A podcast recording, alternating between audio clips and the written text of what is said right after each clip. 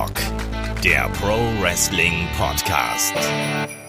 Ja, hallo und herzlich willkommen zu Headlock, dem Pro Wrestling Podcast und einem weiteren Türchen in unserem Adventskalender. Heute sprechen wir über das Jahr 1994. Wir sprechen über die Auferstehung des Undertakers. Wir sprechen über zwei Undertaker und das legendäre Casket Match beim Royal Rumble 1994. Mein Name ist Olaf Bleich, ich bin euer Host und bei mir, da ist der Michael Shaggy Schwarz. Wunderschönen guten Tag.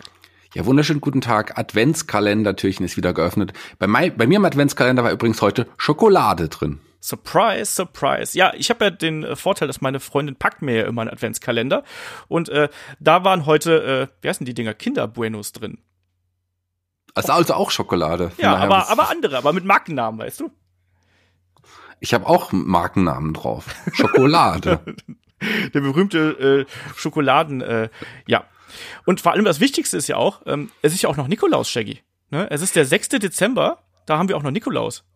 Es ist auch noch Nikolaus und ich habe auch meinen Strumpf schon draußen vor der Tür liegen, weil ich zu faul war, ihn reinzuholen. Nein, Quatsch, keine Ahnung, wir haben keinen Strumpf vor die Tür gestellt. Aber das wär, ich hoffe, ihr habt das alle gemacht, denn das lohnt sich. Das könnt ihr auch immer, weil Strümpfe haben ja auch eine wichtige, ja, sind ja auch eine wichtige Waffe beim Wrestling des Öfteren schon gewesen, mit Münzen drin oder Strumpf on a Pole Match oder so. Das gab's ja alles schon. Ja, oder Stiefel natürlich auch, die man gerne auch dann äh, geputzt und gewienert vor die Tür stellt, damit man da irgendwie was reinpackt. Das hat man noch viel, viel häufiger gesehen, dass man mit Stiefeln irgendwie zugeschlagen. Ach so, stimmt, ja. Naja, ähm, lass uns mal hier zum äh, äh, Match beziehungsweise zu der Geschichte kommen, weil es dreht sich natürlich um das Jahr 1994, um das, was damals mit dem Undertaker geschehen ist. Und das beginnt ja eigentlich fast schon noch ein bisschen früher, nämlich natürlich bei der Survivor Series, wo ja diese Fehde zwischen Yokozuna und dem Undertaker aufgebaut worden ist. Ne? Ähm, äh, Team All Americans gegen ja die äh, Foreign Fanatics, wenn ich mich komplett täusche, wie sie damals hießen. Ähm, und da gab es ja das erste große Aufeinandertreffen zwischen Undertaker und Yokozuna. Yokozuna plötzlich mit Angst vor dem Undertaker und daraus resultierte dann die Idee für den Royal Rumble 1994 und dann eben dieses ominöse Casket-Match, was dann im großen Chaos geendet ist. Das hatten wir auch schon mal Match of the Week. Shaggy, was sind deine Erinnerungen an den Rumble 94? An den Rumble 94, natürlich erinnere ich mich da vor allem auch an dieses Match, einfach weil es ja so viele Eingriffe gab, ähm, was, was mich irgendwie, weil da auch so Leute wie äh, war es Koei Kabuki und, und, und wer, welche Japaner waren da noch mit involviert? Ich, äh, Tenrio war dabei. Tenrio, genau. Die ja nur für dieses Ereignis dabei waren und die dann aber plötzlich trotzdem eingegriffen haben zugunsten äh, ja des anderen Japaners quasi, des Sumo-Ringers, äh, der nicht aus Japan kam, von Yokozuna. Das war schon witzig und das dann, das waren ja, also auch, wer war noch alles dabei? Und, ähm, da waren ja sehr, sehr viele Leute, die eingegriffen haben, Jeff Jarrett und und Adam Bomb, die eigentlich über, überhaupt gar keine Storyline mit einem der Teilnehmer waren, aber das waren, die waren alle böse auf den Undertaker. Genau, das hat damals vollkommen ausgereicht, dass man das irgendwo gekauft hat. So, das sind alles die Bösen. Und ich weiß auch noch, dass damals ein Carsten Schäfer das angekündigt hat mit äh, alle bösen Buben, also die wirklich bösen Buben von WWF halten hier zusammen, um den Undertaker zu besiegen. Und für mich das legendärste Bild, bevor dann später dieses, ja, fast schon diese, diese Christi, äh, ähm, Metaphorik aufgegriffen worden ist, wo dann der Undertaker in Anführungsstrichen, wer das gewesen ist, da sprechen wir auch gleich noch drüber, in den Himmel gefahren ist, ist dieser Moment, der Undertaker hat ja dann tausende von Finishern eingesteckt, von den äh, Big Splashes, von äh, den Headshrinkers, den Flying Headbutt von Bam Bam Bigelow und alle möglichen anderen Aktionen natürlich auch. Ähm, das legendärste Bild für mich ist immer noch der Moment, wo Bam Bam Bigelow sich oben auf den Sargdeckel drauflegt und zu den anderen Wrestlern brüllt, mach das, mach das Schloss vor, mach das Schloss vor. Das mochte ich sehr. Ja, das mochte ich auch. Da waren ja auch noch Crush war, glaube ich, noch dabei und Diesel. Ich glaube, da haben wir so ziemlich ja. jetzt alle genannt, die, die dabei waren.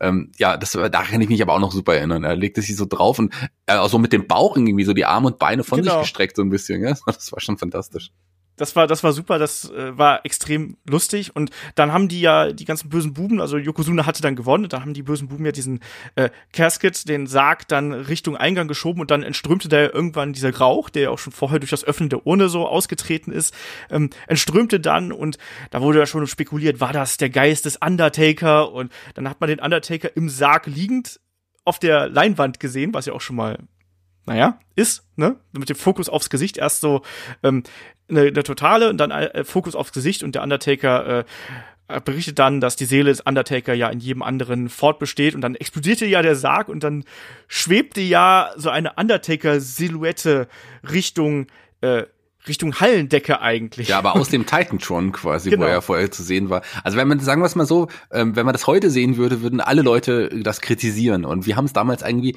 es war schon seltsam, aber irgendwie war es cool, oder? Das kam doch schon richtig cool rüber. Also ich fand's, ich fand's super. Aber heutzutage würde das sofort kritisiert werden und als Quatsch abgetan. Und wie kann das sein? Und wie, warum ist da eine Kamera im Sarg? Und warum fährt der Undertaker, wenn er mir auf der Leinwand sieht, dann plötzlich durch den, also über der Leinwand, über den Titan hoch in den Himmel und so. Also ähm, ich fand es aber trotzdem gut. So.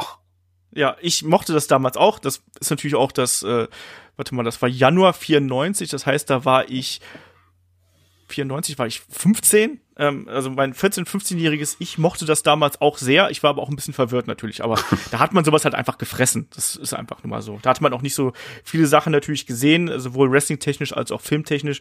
Entsprechend hat das dann schon gepasst. Ähm, lange Zeit wurde gemunkelt, dass ein Marty Genetti unter dieser Silhouette quasi, da ist ja wirklich jemand hochgezogen worden, ähm, äh, dass der es gewesen sein soll, aber es soll wohl dann doch äh, schlussendlich der äh, gute Brooklyn Brawler, Steve Lombardi soll es dann gewesen sein, den man dann hier ja ans, ans Seil ge gehängt hat und mit Undertaker Hut und Mantel nach oben gezogen Wobei hat. das auch nicht sicher ist. Also es ist ja so, ja. dass Marty Cinetti der war, der das bestritten hat, dass er das war und hat den Brooklyn Brawler ins Spiel gebracht. So bestätigt wurde das von keiner Seite meines Wissens bisher, aber ähm, kann schon gut sein. Also beides möglich. Letzten Endes ist es auch egal, wer es gewesen ist. Es ist auf jeden Fall ein anderer Angestellter. Es war nicht der Undertaker selber. Genau, der Undertaker musste ja damals eine Pause einlegen. Er war ja ganz einfach verletzt, er hat eine Rückenverletzung gehabt, war aber gar nicht so lange raus. Und das Witzige ist, WWE hat ja dann ähm, nach ein paar Monaten hat man ja diese Geschichte mit dem äh, anderen, mit dem zweiten Undertaker ja gestartet, Shaggy. Der ist ja Teil der, äh, ja, von Teddy Biasis Million Dollar Corporation geworden und der gute Teddy Biasi hat ja gesagt, hier, jeder hat einen Preis und hat den seinen bösen Undertaker vorgestellt, der ja sogar Paul Bearer attackiert hat. Kannst du dich da noch dran entsinnen, wie du das damals aufgenommen hast? Natürlich kann ich mich noch erinnern. Ähm, ich, äh, es war ja auch so, dass damals der Million Dollar Man, so hat er es zumindest äh, gesagt, er war ja der Erste, der auch den Undertaker damals in die WWE genau. gebracht hat. Der war ja Team des äh, Million Dollar Teams, hieß es nicht sogar so, bei der Survivor Series 1990. Und ja. da war ja der, der quasi Überraschungsteilnehmer und den hatte ja der Million Dollar Man auch schon damals geholt. Und jetzt wollte er ihn auf jeden Fall wieder zurückholen, denn jeder hat seinen Preis. Und dann kam ja wirklich ein Undertaker, der dem auch verdammt ähnlich sah. Also so auf den ersten Blick konnte man schon sagen, dass, also das, die sehen sich schon ähnlich. Das war niemand anderes als, als Brian Lee, der ja dann noch später als James ähm, bei der WWE nochmal aktiv war. Ansonsten, oder bei ECW, daher kannte man ihn auch. Ähm, also man sagte ja, es ist der Cousin des Undertakers, aber da gibt's ja auch mittlerweile so Geschicht, äh, Gerüchte, dass er eigentlich in Wirklichkeit gar nicht der Cousin sind, aber die waren auf jeden Fall enge Freunde, sagen wir es mal so. Und das hat schon gepasst. Also das war schon, war schon cool. Hast du das damals geglaubt, dass das der Undertaker ist? Der sah dem schon verdammt ähnlich. Ich kann es dir nicht mehr genau sagen, was ich, ob ich damals wirklich abgenommen habe. Ähm, er wirkte ein bisschen anders, aber kann ja auch irgendwie sein, dass er so wiedergekommen ist. Also ich bin mir nicht mehr ganz sicher, was ich damals gedacht habe. Für den Moment habe ich auf jeden Fall angenommen, dass es der echte Undertaker ist. Ja, also man hat natürlich da auch viel gespielt. Ne? Also er war natürlich geschminkt, er war damals ja mit, mit weißem Puder im Gesicht geschminkt. Ähm, man hat ihm sogar die Tattoos aufgemalt. Und weißt du, wer die Tattoos, zumindest laut Bruce Pritchard, wer die damals gemalt hat? Es war nicht Marty Cinetti. Nein, es war nicht Marty Cinetti. Äh, Jerry Lawler soll die wohl äh, aufgemalt haben. Okay, wusste ich nicht. aber war, ist auch egal, aber interessant. Er muss wohl äh, eine künstlerische Ader haben, der gute King, und hat wohl äh, da dann bei den Auftritten, bei den wenigen Matches, die der äh, Fake Undertaker quasi dann bestritten hat, hat ihm dann die entsprechenden Tattoos aufgemalt, damit das gepasst hat.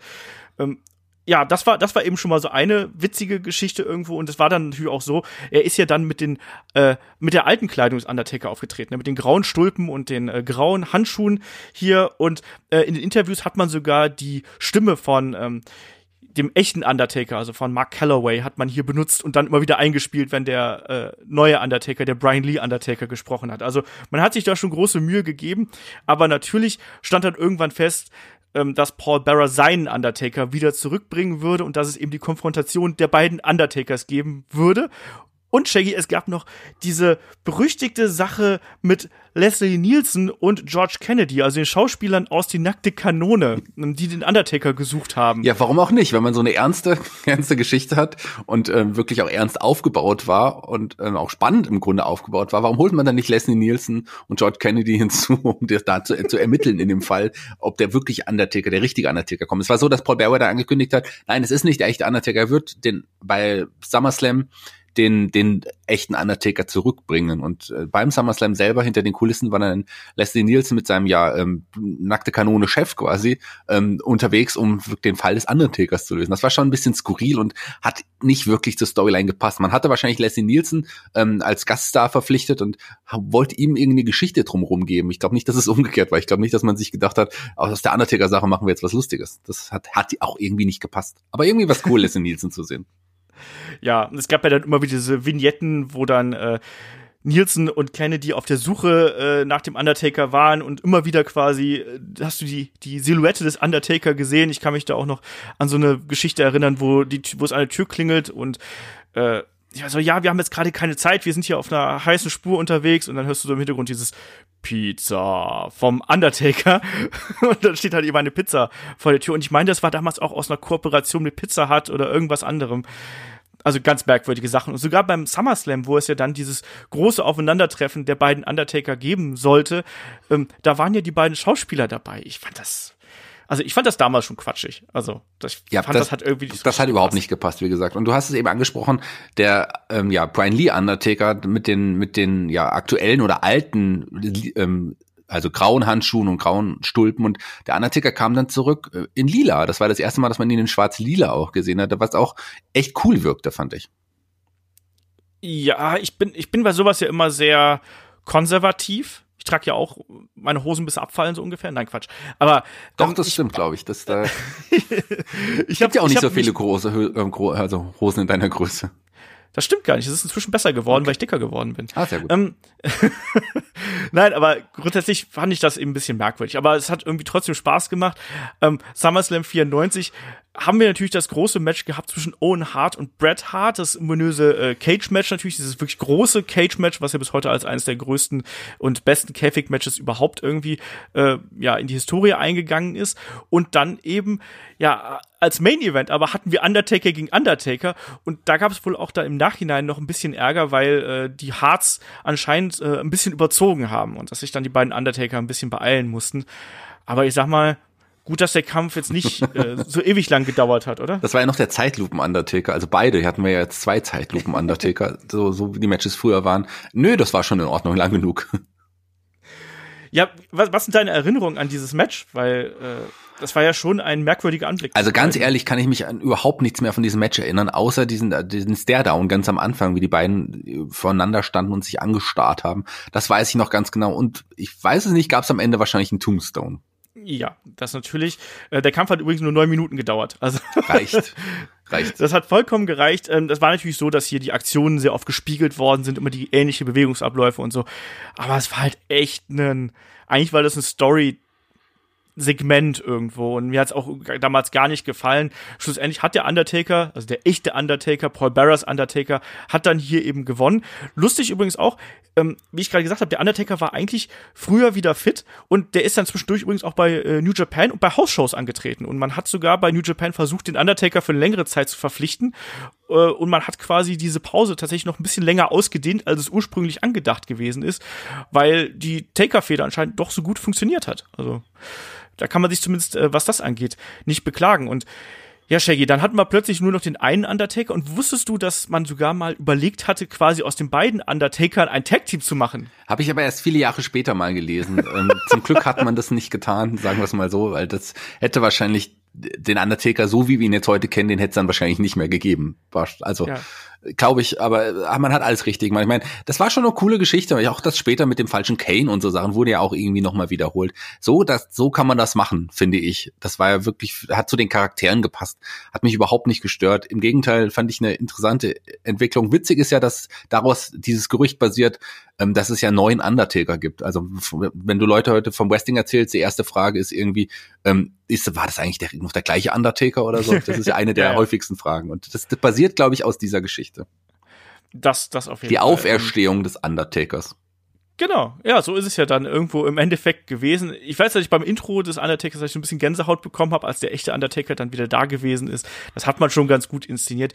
Aber ich glaube, man hat auch hier rechtzeitig gesagt, gut, es reicht, viel weiter gehen wir mit dieser Geschichte nicht, weil ich glaube, das hätte auch dem Mythos des Undertaker sehr geschadet, wenn er auf einmal mit seinem, was, was wäre er dann dann gewesen? Der Klon? Weil der Bruder ist es ja nicht. Ein Klon. So. Ja, also, irgendwie so. Aber ähm, um den Kreis jetzt nochmal zu schließen, der, der zweite Undertaker war dann weg und ein der richtige Undertaker konnte sich nochmal an Yokozuna rächen und, und seinen Mannen mit der Hilfe von Chuck Norris und weiterer Schauspieler, der hier eingegriffen ist. Wobei ein Chuck Norris, also der haut jeden um. Chuck Norris, du, also da, gegen den hat niemand eine Chance. Das war natürlich dann bei der Survivor Series äh, beim nächsten Großereignis, ähm, wo dann der Undertaker und Yokozuna äh, aufeinander getroffen sind. Eigentlich müssen wir jetzt noch äh, einen Chuck Norris-Witz erzählen, aber ich glaube, das sollte man nicht. Ich erzähle einen anderen Witz, lieber Olaf. Pass auf, warum, warum, warum nicht? Bei Advent, wir haben Advent. Ich erzähle dir jetzt einen Witz, aber du musst mitmachen, du musst äh, mir zwei Fragen stellen. Die erste Frage, die mir stellen muss, was bist du von Beruf? Und die zweite Frage, ähm, ähm, was ist das Einzige, worin du schlecht bist? Stell mir die Frage. Okay. Was bist du von Beruf? Schauspieler. Und was ist Timing. das Einzige, worin du Ein Brüller. Und ich glaube, damit können wir hier auch dieses Türchen des Adventskalenders schließen mit einem schlechten Gag von Michael Shaggy Schwarz und Chuck Norris zum Abgang. Ich glaube, viel schöner kann es auch an Nikolaus nicht werden, oder? Timing.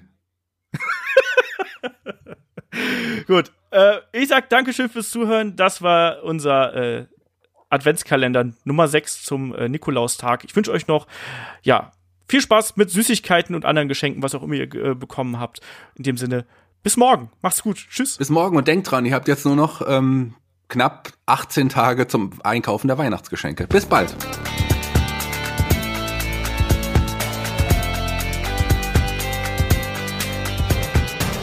Headlock, der Pro Wrestling Podcast.